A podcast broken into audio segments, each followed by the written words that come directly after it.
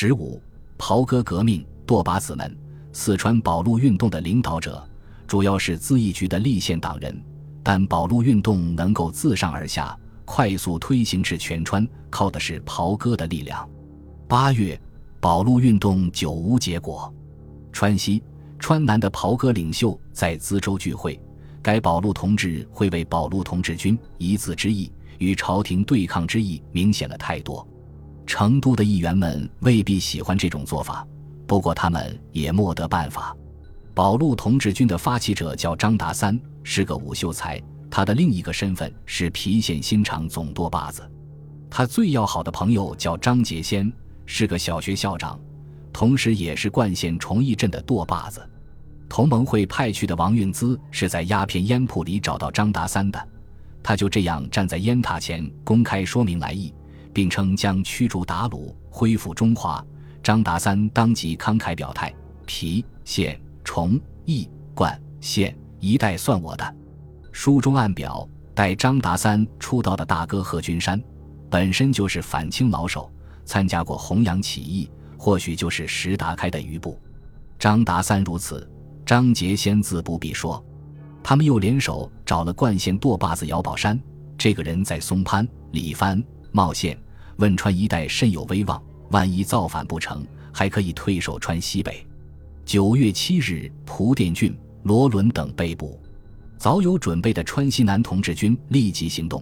九月九日，温江舵把子孙泽佩率领的同志军便已抵达成都南门外红牌楼。另一支同志军则由张达三带领，在西浦一带与赵尔丰的巡防军主力对峙，这才有了成都的孤城之围。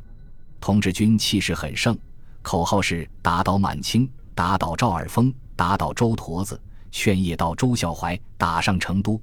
他们人数很多，火力太差，几乎没有他们称为硬火的后膛枪，大都是土台炮、鸟枪、大刀、矛子、梭镖。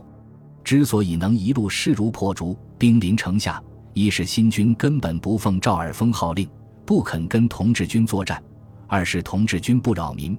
如有违反军令者，必须按照袍哥规矩当众自裁。自杀前还要在大腿上自穿三刀，所谓三刀六个眼，自己找点点。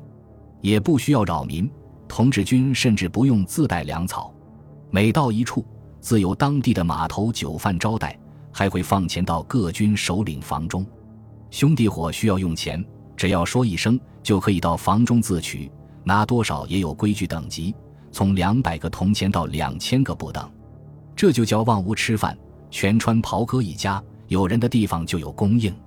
成都独立之后，各方势力交错，赵尔丰兵权未失，新军各怀心事，立宪党争权夺利。川籍军官代表、军政部长尹昌衡则一手拉拢本地军人，一手加紧联络袍哥，各方矛盾激化。十二月八日。四川军政府都督蒲殿俊在东教场阅兵，部队借名所想，发动哗变，成都全城枪声四起，火光烛天。新军、巡防军散往各街，大肆抢劫。成都人称为打起发，不同队伍的士兵碰面就大喊不照不照，意思是各干各的。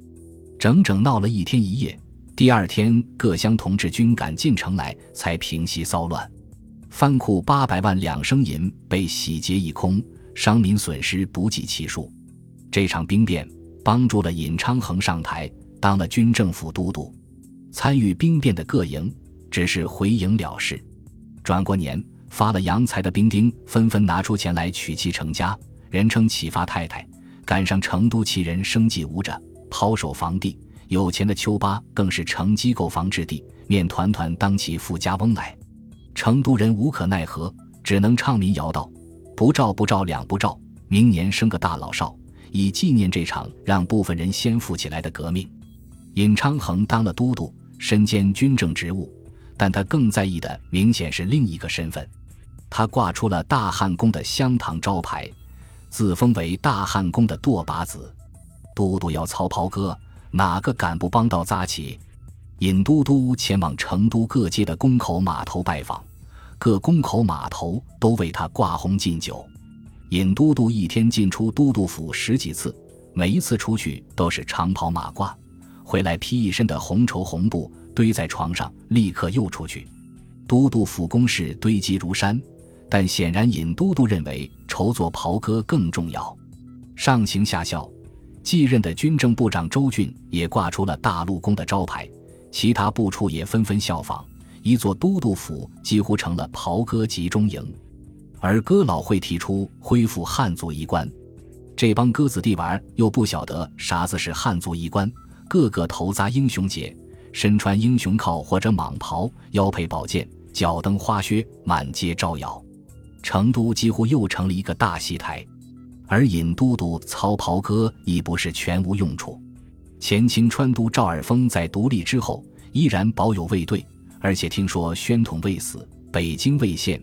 便有复辟之心，不断唆使亲信傅华峰从川边率军反扑成都，并派人挑拨巡防军哗变。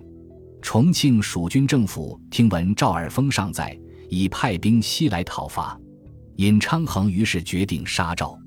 赵尔丰一死，傅华峰投降，重庆军也回师了。杀赵不难，不起战端而杀赵。尹昌衡靠的就是袍哥内部的关系。先行诱降赵尔丰的卫队，再没收了少城旗人的武器，成都恢复了暂时的平静。这就是四川特色的袍哥革命。辛亥革命成功，各地均借助会党之力，但是在四川，立宪派不过充当旗号，同盟会更是悄悄编鼓。如何革命，其实是由袍哥社会的法则决定的。本集播放完毕，感谢您的收听。喜欢请订阅加关注，主页有更多精彩内容。